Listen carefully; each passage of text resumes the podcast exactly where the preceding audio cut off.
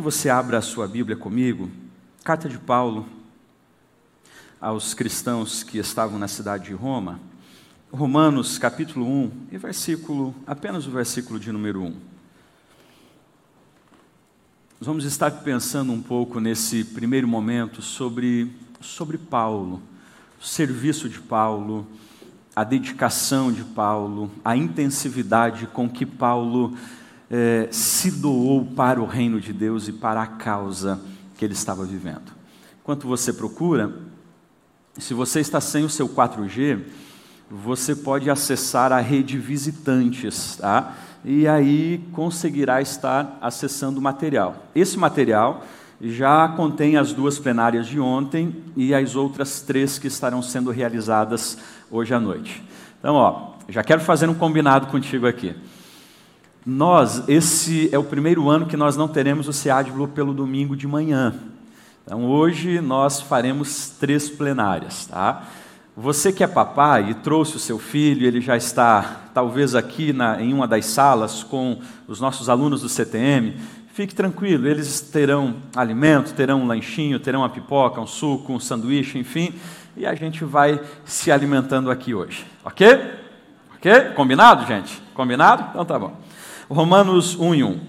Paulo, servo do Senhor Jesus Cristo, chamado para ser apóstolo, separado para o evangelho de Deus. Amém? Assente-se, por gentileza. Paulo, servo de ou do Senhor Jesus Cristo. No mestrado, existe uma, uma disciplina em inglês, e aí se eu errar, o Casas depois me corrige, chamada Assessment for Performance, que é exatamente a avaliação de desempenho. O que essa disciplina trabalha? Basicamente, durante dois meses, nós somos orientados sobre perfis. Você passa a estudar perfil de pessoas ou perfil da humanidade. Você vai estudando alguns perfis e ao final dessa disciplina, nós realizamos uma avaliação a partir de perguntas e respostas. Há um período específico que você precisa responder a essas perguntas, e após, o sistema chamado SOAR, através de algoritmo, vai trazer para você a sua, a sua performance, ou o que eles chamam o seu perfil. Qual é o seu perfil? E aí ali vai ser apontado alguns traços primários, secundários, Interessante que quando eu fiz esse, esse, essa avaliação e finalizei ela, eu chamei a Thaís e disse: Uau, eu descobri uma revelação computadorizada. Que basicamente 90, 95% do que aquele sistema em sete ou oito páginas traçou ali sobre o meu perfil, basicamente batia absolutamente tudo. Eu estava pensando se nós pudéssemos colocar Paulo se nós pudéssemos colocar Paulo exatamente no soar, para que fosse realizado uma, uma análise do perfil de Paulo. Você já, já se perguntou quais seriam as características essenciais que sairiam, que, que surtiriam a partir da vida de Paulo? Provavelmente, provavelmente, apareceria nesse desempenho: Paulo, um homem determinado, Paulo, um homem corajoso, Paulo, um homem visionário, Paulo, um homem obediente. Agora, eu gosto de pensar que uma das qualidades primárias que apresentariam na vida de Paulo é exatamente o servir ou o serviço. E a gente entende que todas as ações, todos os movimentos que Paulo realiza, Sejam movimentos de plantação de igrejas, movimentos de formação de líderes, movimentos em que ele está escrevendo para as igrejas que foram plantadas, todos esses movimentos que Paulo realiza, eles estão e eles acabam saindo a partir da característica de servo, de servo. Ou seja, nós vamos perceber que inclusive Paulo, ele gosta de iniciar as suas cartas fazendo uso dessa expressão. Paulo, servo de Jesus Cristo. e é incrível, gente, quando eu me deparo com essa expressão, com essa fala de Paulo, é incrível como ele contrasta muito com as nossas prerrogativas iniciais. Com as nossas prerrogativas iniciais. A gente inicia um vídeo como esse. Nesse vídeo de apresentação está ali uma série de questões, não é? Fulano faz isso, é aquilo, é aquele outro, é aquele outro. Paulo, ele tinha habitualmente o gosto de usar nos seus currículos a primeira formação, servo. Quando você encontra alguém, principalmente se essa pessoa for do nosso meio cristão, e você pergunta a ele: qual o seu nome? E ele vai dizer para você: Presbítero Pedro. Olha que legal. Evangelista Paulo. Oh, o meu nome é, é Pastor Fulano de Tal. Interessante que isso, ah, isso é vocação, é vocação, mas é função. E nós não encontramos, na grande maioria, pessoas que, ao você conversar com elas, elas iniciam dizendo: Eu sou a costureira Marli. Ela vai dizer o nome dela: Eu sou a Marli. Oh, eu sou o manobrista Tiago. Ele vai dizer o quê? Qual é o seu nome? E essa pessoa dirá: Eu sou o Tiago. Paulo, ele, ele gosta de trabalhar com essa ideia de que ele é servo. Ele é servo.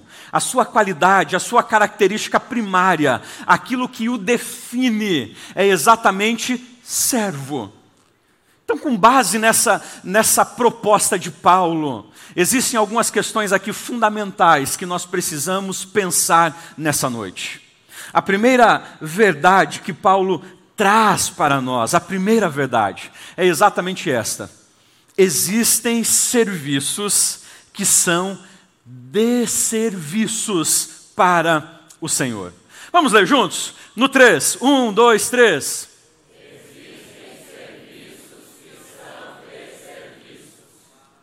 E eu completaria para o Senhor. Interessante que Paulo, ele nem sempre serviu aos propósitos corretos. Você já deve ter percebido isso.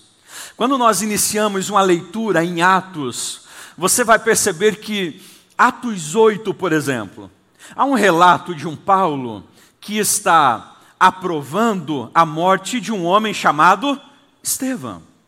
E não apenas isso, quando Lucas está registrando este, este livro, nós vamos encontrar, por exemplo, em Atos 9 e em Atos 26, Paulo mesmo narrando que ele vai, por exemplo, ao sumo sacerdote para buscar o que a gente chamaria de, de uma, um, um mandato de prisão, para sair prendendo aqueles que pertenciam a seita do caminho. Ou seja, Paulo busca, junto ao sumo sacerdote, uma liberação para perseguir cristãos, aprisioná-los, e inclusive no capítulo 26 de Atos, ele vai dizer que consentiu na morte de muitos cristãos. Ou seja, quando nós olhamos para estes textos, nós percebemos que Paulo, ele inicialmente tinha um zelo muito grande por Deus. Paulo tinha um, um, cuidado e um amor pelo Senhor que o impelia para o serviço. Só que o grande problema é que era um serviço totalmente equivocado. Paulo acreditava que estar servindo a Deus com a sua brutalidade, com a sua perseguição aos cristãos e a aprovação de morte era exatamente um, um prazer e um servir que agradaria ao Senhor. Mas nós sabemos que isso era uma grande inverdade. Paulo estava fazendo uso da sua posição fariseu Paulo estava fazendo uso do seu status, Paulo estava fazendo uso da sua influência religiosa da época para, a partir de um argumento de serviço, perseguir aqueles que ele deveria de fato servir.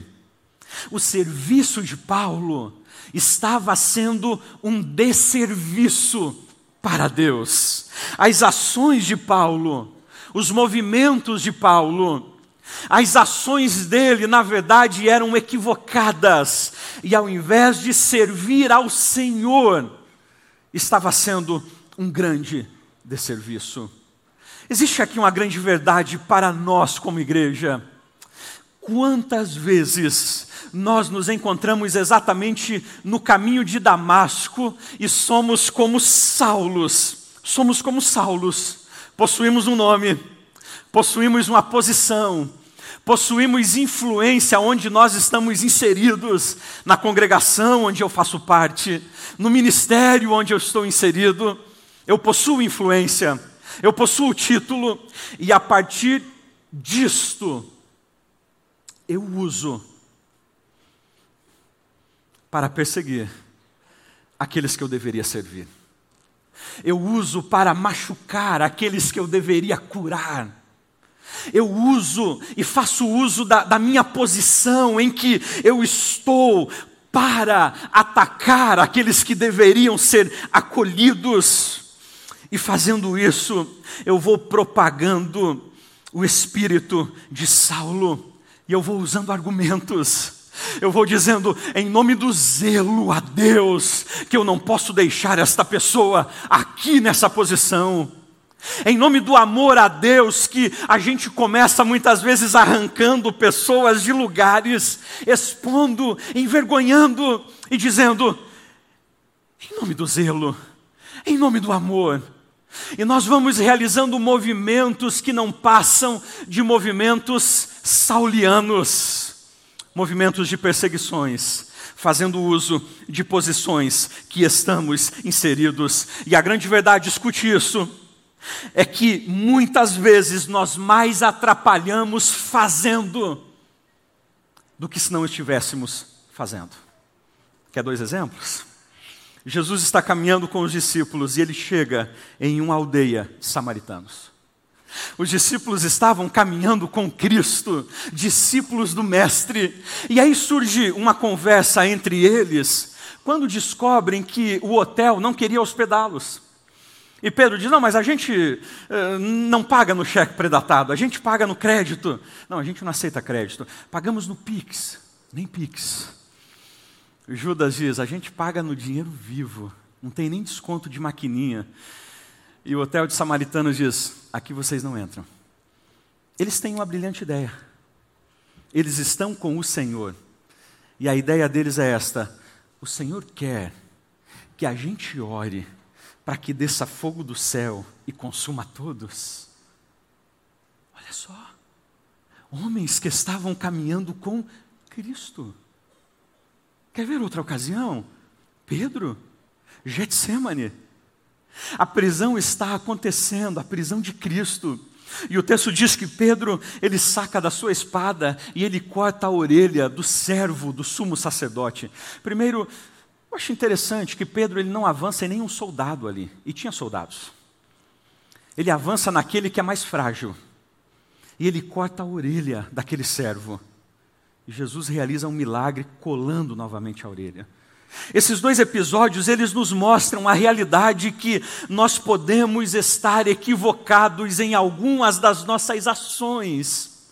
Ações que nós definimos como servir a Deus como servir ao ministério, como servir à igreja, porém são ações equivocadas, ações que deveriam gerar curas, que deveriam gerar acolhimento, que deveriam gerar restauração, acabam sendo ações que afastam, que afugentam, que geram feridas e traumas. Pedro está nos ensinando isto, Paulo está nos mostrando que, escute, é incrível nós andarmos com Deus, é incrível. Só que existe, existe um grande problema que pode surgir aí. Ao passo que eu ando com o Senhor, que eu caminho com Ele, que eu estou próximo a Ele, eu acreditar que agora eu sei de fato quais são as ações que Deus deseja que sejam realizadas. Quais são os trabalhos de fato que Deus deseja, que Ele planejou, e de repente eu, já não mais satisfeito com isso, eu pego a espada, e ao invés de ter toalhas nas minhas mãos, eu estou com a espada, e eu me coloco como o justiceiro de Deus.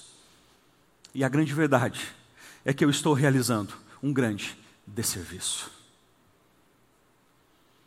Paulo nos ensina no início da sua caminhada que existem serviços que podemos acreditar que são para o Senhor, mas de fato estamos prestando desserviço. Alguns dias atrás, a gente com horário para sair, a louça na pia, e o Arthur disse: Deixa eu lavar para ajudar vocês, é mais rápido. E ele foi para a primeira experiência de louça. Você já sabe o que aconteceu, provavelmente. Seis anos de idade. Colocamos o banquinho, ele começou a lavar a louça. Deu dois minutos, aquele barulho legal de ouvir.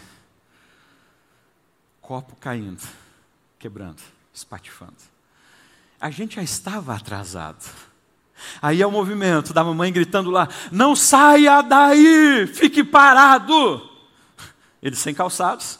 Thaís vem, pega ele, leva para um local, tira os tapetes, chacoalha, varre, passa aspirador. Ele estava disposto em auxiliar, mas naquele momento acabou atrapalhando. A gente precisa ter o senso e a percepção de entender quando de fato eu preciso e devo servir, e onde devo servir, e a maneira que devo servir. Caso contrário, eu posso prestar um grande desserviço para Deus do que de fato servi-lo como devo. Já isso. Como saber então se de fato eu estou servindo Deus corretamente? Como saber então se de fato aquilo que eu realizo está agradando ao Senhor? Vamos olhar para Saulo? As coisas começam a mudar na sua vida quando ele cai do cavalo e fica cego. E precisa de alguém que agora comece o guiá-lo e instruí-lo. E depois ele precisa de outra pessoa que coloque as mãos sobre a cabeça dele e as escamas caiam dos seus olhos. Só então, a partir daí, Paulo começa a realizar um servir que de fato serviria ao Senhor e ao reino de Deus como de fato eu sei que estou servindo ao Senhor, querido, enquanto eu estiver com o meu ego inflamado, entendendo que estou acima dos demais, quando eu acreditar que eu estou com a espada de Deus, a espada de justiceiro em minhas mãos, a grande verdade é que jamais eu estarei servindo ao Senhor. Eu posso estar servindo ao meu ego, eu posso estar servindo aos meus propósitos, eu posso estar servindo a qualquer outra intenção, mas não aos propósitos divinos. Ah, mas quando eu caio do cavalo, quando o Senhor me alcança no caminho de Damasco, e a gente tem de fato uma experiência real e verdadeira com Deus nós entendemos de fato o que é o servir. Quantos de nós, depois que tivemos esse encontro com Deus, trocamos as pedras pela toalha, trocamos as mãos cerradas para, para acusar, por bacias e começamos a lavar, a partir do momento que começamos de fato a ver o Deus que agora nos chama quando a gente desce do cavalo e começa a tocar os pés no chão empoeirado da vida, nós começamos a ter a percepção do que de fato é servir ao meu próximo. Você lembra da parábola do bom samaritano? Ele só serve quando ele para e quando ele desce da sua carruagem. Enquanto eu estou sentado acima, eu não consigo servir. O que eu no máximo consigo é dar ordens. Paulo inicialmente nos ensina que existem serviços que são desserviços para o Senhor. Incomode quem está do seu lado. Pergunte para ele o seguinte: o que você está fazendo? De fato está servindo ao Senhor? Pergunte para ele: o que você está fazendo de fato está servindo ao Senhor? Pastor, mas, mas olhe bem, não, não, não, está servindo ao Senhor. Ou se hoje nós temos um encontro com Ele, nós descobriremos que estamos em cima de um cavalo com o ego inflado e que precisamos ser derrubados para de fato entender o que é servir. Eu nunca servirei acima dos demais. Eu nunca. E Jesus dá o maior exemplo disso. Segunda verdade que Paulo nos ensina é exatamente esta: servir. E Paulo, Paulo vai ser incrivelmente assertivo nessa verdade. Paulo serve em uma cultura intelectualmente pagã. Paulo ele é conhecido por muitos historiadores como um homem de duas cabeças, porque ele, diferentemente dos demais apóstolos, consegue transitar nos dois mundos que estão inseridos no primeiro século. Paulo dialoga com judeus, mas ele consegue dialogar também com os gentios. Paulo, por exemplo, quando as sinagogas são fechadas para ele, ele começa a ensinar na escola de Tirano, uma escola estoica, uma escola totalmente pagã. E Paulo ensina ali por alguns anos. Ou seja, Paulo conseguia transitar entre os gentios. Há algumas tradições históricas de que Paulo ele aprende os rudimentos gentílicos exatamente quando ele estava aos pés de Gamaliel. Porque o filho de Gamaliel, também sendo um grande mestre, ele já ensinava para os seus discípulos sobre os rudimentos estoicos, os rudimentos da Grécia antiga. Provavelmente Paulo aprende aprende termos, terminologias, poesias, filosofia grega, quando estava estudando ainda com Gamaliel. E ele vai ser muito assertivo nas suas falas com o mundo da época.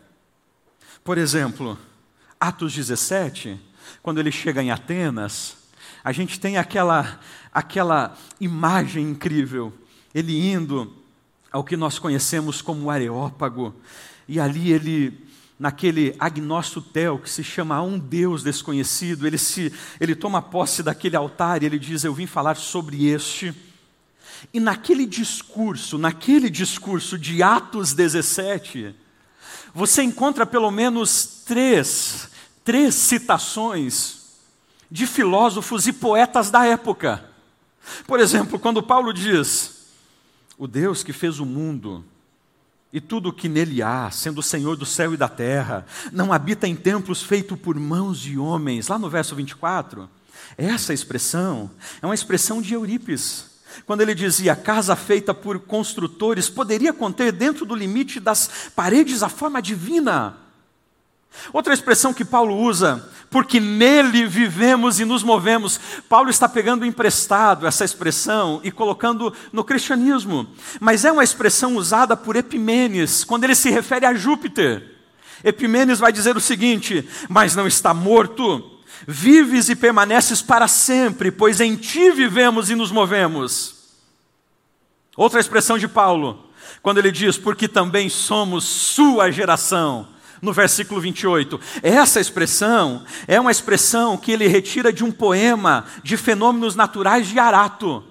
Quando Arato vai dizer o seguinte sobre Júpiter: é com Júpiter que cada um de nós tem a ver, e em todos os sentidos, porque dele também somos gerações. Pastor, então Paulo é um ateu? Não, nada disso. Olha a sacada que Paulo está tendo. Ele conhece a literatura da época, ele conhece a cultura da época, ele conhece a filosofia estoica da época, ele pega estas expressões e usa elas para um discurso público, para captar a atenção dos seus ouvintes, e a partir destas expressões, revelar as verdades do Evangelho. Ao passo que a gente percebe que Paulo está entre os gentios, mas ele não torna o Evangelho pagão, porque quando ele finaliza o seu discurso, aqueles que ouviam dizem o seguinte: esse cara bateu a cabeça. Está doido, o que ele está falando é loucura. E aí alguns falam: volte outro dia, tome seu remédio, volte outro dia. A gente também precisa descansar um pouco, porque eu acho que você está ficando fora de si. Porque Paulo está ensinando contra os rudimentos da época, mas ele faz uso de expressões pagãs para anunciar o Evangelho de Cristo. O que Paulo está nos ensinando aqui? Paulo está nos desafiando a servir o Evangelho de Cristo em uma cultura totalmente pagã. A cultura nossa, ela não é mais desafiadora que a cultura de Paulo. Cada cultura possui seus desafios, as suas problemáticas. Só que a nossa sociedade atual, ela é marcada por algumas características. A nossa sociedade, a nossa sociedade é marcada, por exemplo, pelo pluralismo religioso. Todas as pessoas possuem as suas religiões. Todos os caminhos levam a Deus. Mas ao mesmo tempo, de forma paradoxal, a sociedade nossa é uma sociedade cética. Não se crê mais em um Deus que conduz e que está na, na, na, na soberania da história da humanidade. Não se crê mais nessa realidade. A nossa sociedade é uma sociedade que vive a guerra das palavras. Não é isso?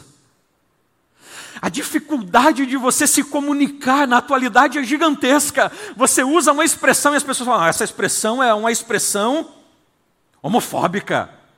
Então o que, que eu vou usar? Não, use essa outra. Aí você usa. Aí na próxima você diz, essa expressão aqui também é. Gente, o que eu faço? Me calo. Você já percebeu isso?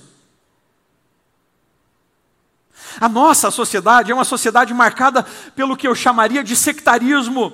Há uma tentativa, e que tem dado muito certo, de fazer com que a sociedade viva em minorias. Então, aqui é o grupo LGBTQ, aqui é o grupo LGBTQIZ, aqui é o grupo dos esquerdistas, aqui é o grupo dos de direita, aqui é o grupo dos cristãos pentecostais. Fogo puro. Tem alguém aí?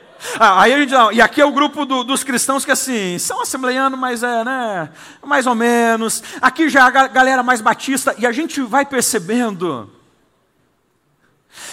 que a nossa sociedade, ela está se fragmentando em grupos que se identificam e ponto. E o nosso grande desafio é como comunicar o evangelho a esse grupo. E aí deixa eu colocar o dedo na nossa ferida. Nós, como igreja, nos especializamos em falar para dentro e nos esquecemos de procurar moldar a nossa mentalidade à luz das Escrituras, mas falar para fora. Gente, como nós somos bons em falar aqui para dentro. Nós nos especializamos em como pregar melhor, em como orar melhor, em como cantar melhor, mas é tudo aqui para dentro. É tudo aqui para dentro. E isso é incrível. Nós precisamos nos dedicar a isso. Precisamos prestar esse serviço com excelência. E eu não estou dizendo que isto não é importante. Mas o que eu estou falando é que nós estamos com problemas. Porque não conseguimos nos comunicar com a sociedade ali fora. A gente pega um Uber. E eu não consigo desenvolver um diálogo com o cara do Uber. Porque eu só sei falar de Bíblia. De como foi o último congresso, de como foi o último pregador, de como foi o último cantor. Viu lá no Fuxico Gospel o que está rolando? Oh, mas pastor, é, é, é, é o quê? Paulo nos ensina que a gente precisa, assim, de fato, estar com as Escrituras nas mãos, ter domínio sobre ela, no sentido de entendê-la, de compreendê-la, mas também de saber comunicar àqueles que estão à nossa volta. Vocês estão entendendo? É incrível amar as Escrituras. É incrível, querido, de fato, nós nos dedicamos às Escrituras, a curso teológico, a, a, como falar melhor, a como desenvolver um esboço melhor, a como aconselhar melhor. Faça isso. Só que eu preciso aprender a tornar as Escrituras aplicável à sociedade em que eu estou vivendo. Conversando alguns dias atrás com o pastor Aguiar, e ele comentando de uma experiência, ele orienta alguém que vem ministrar em um culto que a maioria é pessoas não crentes. Diz, para pessoas não crentes. Então a mensagem precisa ser para aqueles que ainda não conhecem o Evangelho. O cara não consegue. Os termos é o evangeliquez. A gente precisa, e escute isso, papai e mamãe. Nós precisamos nos levantar como cristãos, cientistas políticos, juristas, economistas, advogados, editores, médicos, pessoas que se levantem, que tenham domínio da ciência, que, que tenham um, um, um, domínio e um conhecimento bíblico e que consigam se levantar em uma plenária de ateus, de lésbicas, de homossexuais, de, de inúmeros e falar, e falar as verdades do Evangelho e comunicar o Evangelho do Reino. Nós precisamos nos dedicar a servir a nossa cultura intelectualmente pagã, sem paganizar as Escrituras, mas também sem se calar. E aí a gente está a semana toda na faculdade esperando o culto de sexta-noite. Porque no culto de sexta-noite, pastor Gessé me deu oportunidade para trazer uma palavra no culto de sexta-noite. E esse infeliz passa a semana toda na faculdade sem abrir a boca para os seus colegas sobre quem é Cristo. Ele ouve a semana toda chacotas sobre Cristo, sobre o cristianismo, sobre as verdades do Evangelho, e ele está calado. E o argumento dele é: Mas, pastor, a gente só precisa orar. Eu estou orando aqui, Deus, ah, Jeová na causa. Ah, se Paulo estivesse aqui. Como ele não está, eu vou fazer o lugar dele alguns anos atrás. Tempo que pastor Linderson estava aqui, pastor Lediel recebeu um convite para a FURB, lembra? Para direcionar pastores. E ele direcionou eu e o Linderson para fazer parte de um grupo chamado NERE, na FURB. Quem é aluno aí ou docente, talvez já ouviu falar desse grupo. A ideia inicial era líderes de várias denominações discutindo sobre temas. Vamos discutir sobre morte. Eles estavam lá, assembleianos, batista, católico, bandista, espírita. Primeiro encontro, segundo encontro. No terceiro encontro, eles chegaram para nós dois e falaram: A gente sente as falas de vocês muito homofóbicas. Mas quando nós estávamos com os alunos, gente, quando acabavam algumas sessões, eram alunos procurando, dizendo: Que incrível isso! Como assim essa questão? Eu não entendi. Enfim, eles nos convidaram a se retirar de lá. Só que enquanto nós estivemos lá, a gente conseguiu dialogar. Mas eu confesso a você, era muito desafiador. Quando chegava aquela terça-feira à tarde, que era para ir a esse encontro, dava dor de barriga, suava as mãos mais do que o normal, porque eu sabia que eu seria questionado sobre coisas que normalmente aqui a gente não é questionado. Que me indagariam sobre situações que lá na sala de aula eu não seria indagado. E aí não, não, não, tinha como eu falar o seguinte, não, deixa eu ver aqui na teologia sistemática é, do fulano de tal, o que que diz aqui. Não tem como. Só um minutinho, aí deixa eu ver aqui o que, que o meu pastor acha sobre isso. Pastor, então, olha só esse texto. Não tem como. E Paulo nos ensina isso. Ele consegue entrar nessa cultura totalmente pagã, totalmente intelectualizada pelos sofismas gregos da época, ele consegue se comunicar com essa cultura e anunciar o Evangelho de Cristo. Confesso a você que ontem e hoje, enquanto eu estava pensando nesse texto, em alguns momentos eu estive orando, dizendo: Deus, levante homens e mulheres, levante jovens, Levante-nos como igreja e que a gente de fato seja convidado e vá a ambientes públicos e fale, e fale sobre política pública, e fale sobre, sobre homicídios, sobre suicídios, e fale. Exemplo não é escolas. Pastor Ledial sendo convidado para escolas, a partir da psicologia entra e fala, e no final, alunos procurando para abrir o coração nós não podemos servir apenas aqui dentro. Quantos estão entendendo? Ame esse serviço. Se apaixone, se apaixone por esse serviço aqui, de servir independente a área, independente se é na recepção, se é, se é na música, não sei. Mas lembre-se, existe uma sociedade que precisa ouvir as verdades do Evangelho. Mas elas não aceitarão você inicialmente dizendo: vai para o inferno. Ou isso que você está fazendo é abominação contra Jeová.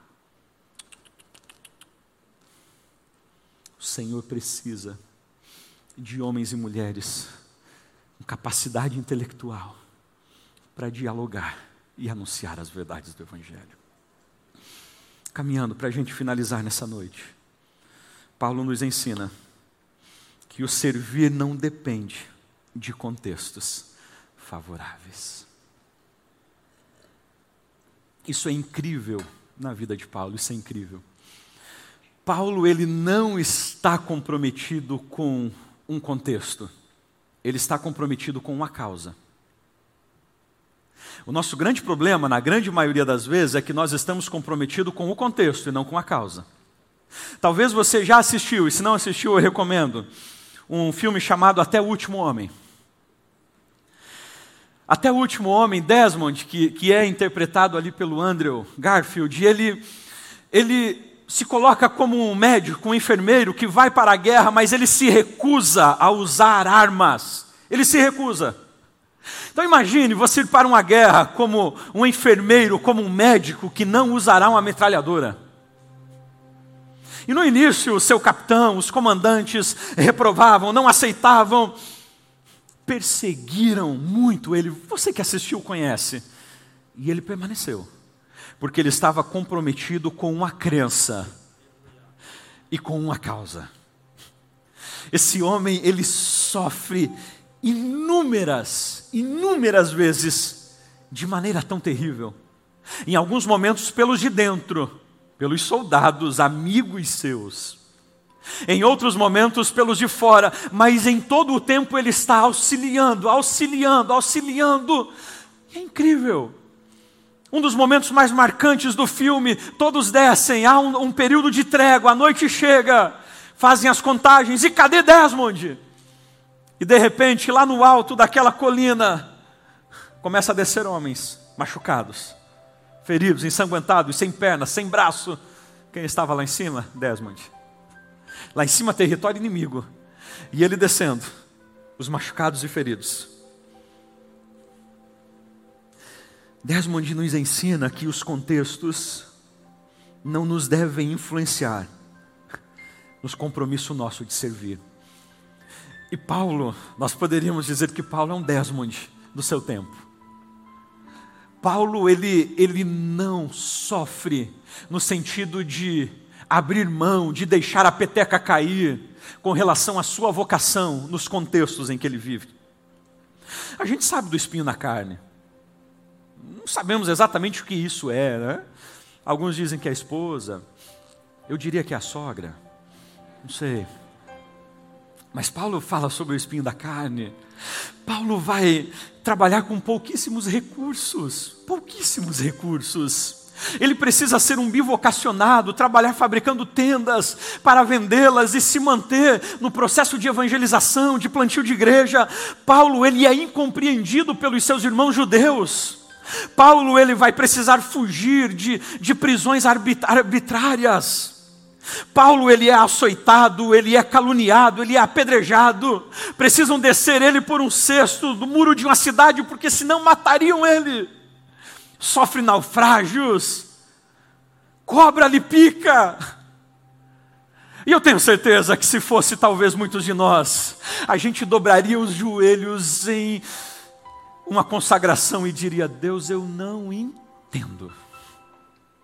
Está aqui meus carnês de missão, está aqui meus comprovantes de dízimos, está aqui as minhas frequências nos eventos. Eu sou um evangelista nato, eu sou um cristão fiel, e como o Senhor deixa que tudo isso aconteça, estou parando, não dá mais. Você conhece alguém assim? Conhece alguém assim? que na primeira dificuldade procura a liderança e diz: Ah, pastor, não dá mais para mim, não, não, não, não dá mais para mim.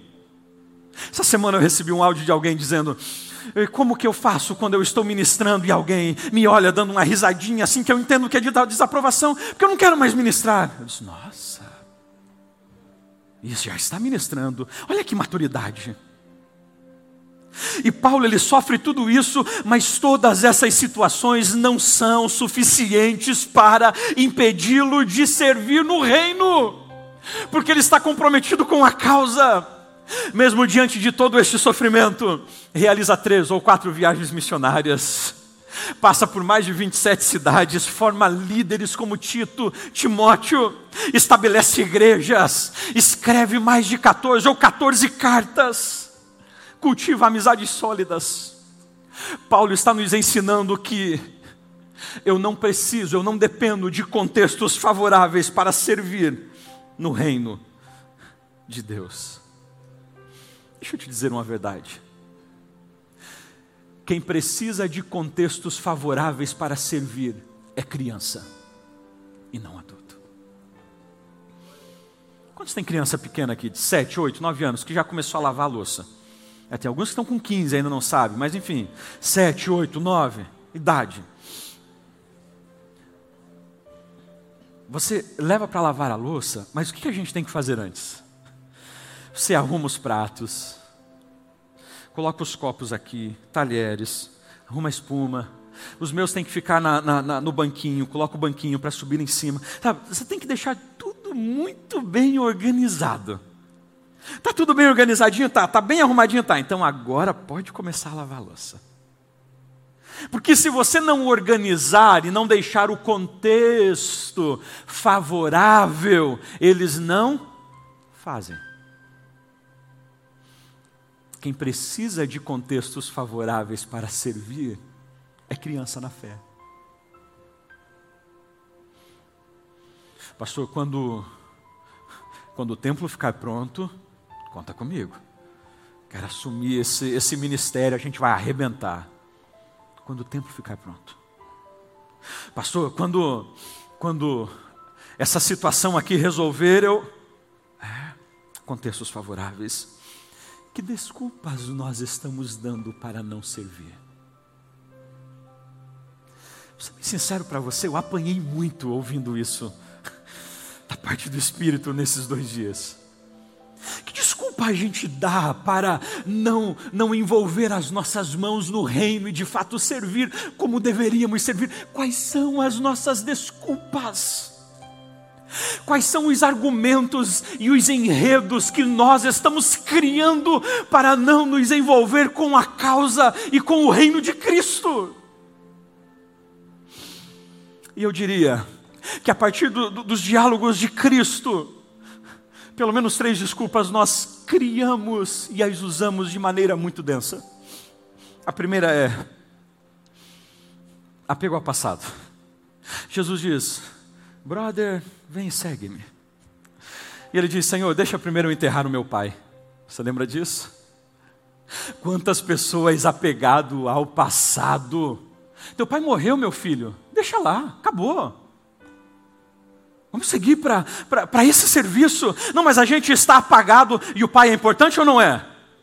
O pai é importante ou não é?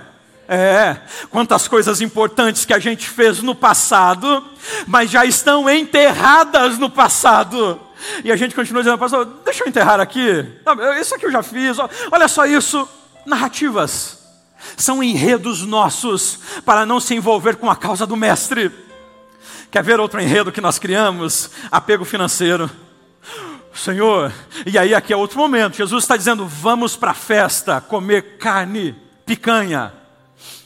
E aí eles falam o seguinte: Senhor, primeiro eu preciso ver o campo e as juntas de boi, e depois eu vou. São pessoas que dão desculpas financeiras.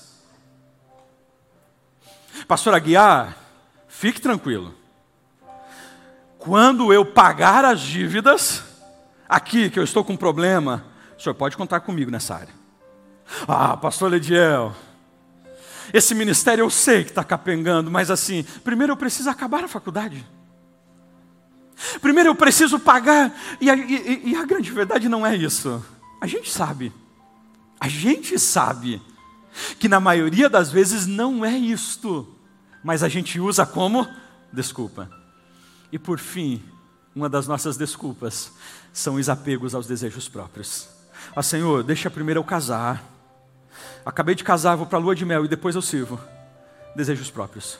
Não, primeiro eu preciso conquistar isso. Primeiro, ó, primeiro eu preciso comprar o meu apartamento.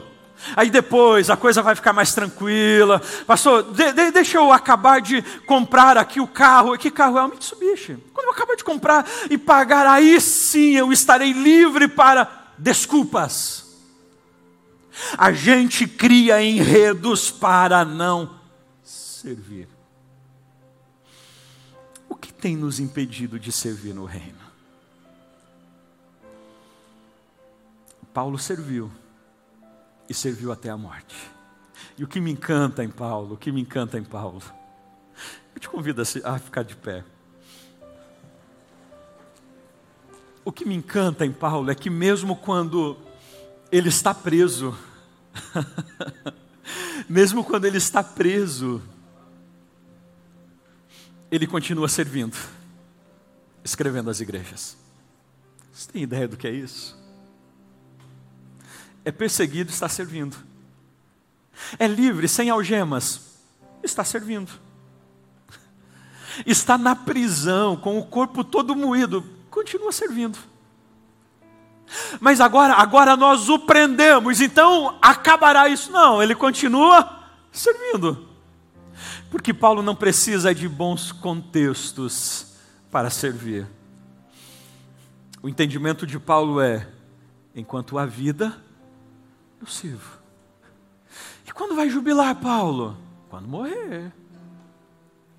Até lá eu continuo servindo. Perceba o seguinte: nós muitas vezes acreditamos que precisamos realizar grandes coisas. Vamos realizar grandes eventos, vamos, fazer coisas incríveis para ter resultados e eu preciso estar disposto, disposto. Ah, quantas pessoas dispostas e pense comigo duas coisas. Uma mulher grávida consegue fazer grandes trabalhos? Vou deixar as mulheres responder aí. Não, né? Eu estou ouvindo aqui não, não. Talvez até no início, assim, beleza. Mas chega a partir do sexto, do sétimo, gente. Foi três lá em casa. virei especialista em lavar roupa e passar. Porque depois do sétimo para oitavo, desafio é ou não é? Porque a mulher tem dificuldades.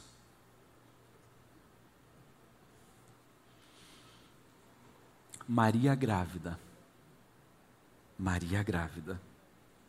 Realiza um dos serviços mais incríveis que ia trazer o Salvador ao mundo.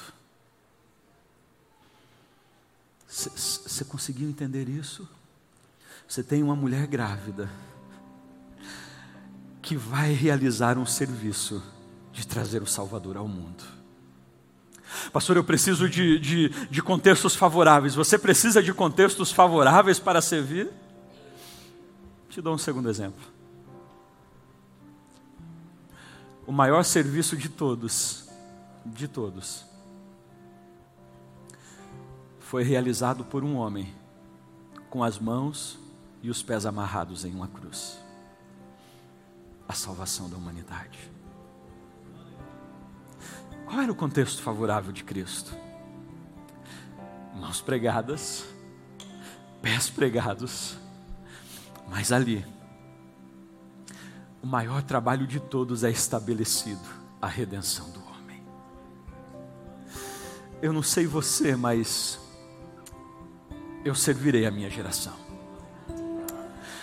E não há contexto que nos impeça de servir. Eu não sei você, mas essa semana o Senhor tem movido o meu coração e eu tenho orado para que Ele mova o seu, para que não haja, para que não haja desejos pessoais para que não haja mais argumentos que se sustentem diante da nossa vocação realizada em Deus de servi-lo e de servir ao seu reino. Escute, servir ao Senhor não nos trará aplausos. Não, não, não, não nos trará, não nos trará elogios. Afinal de contas, o Cristo serve ao Pai ele recebe açoites, calúnias e cruz.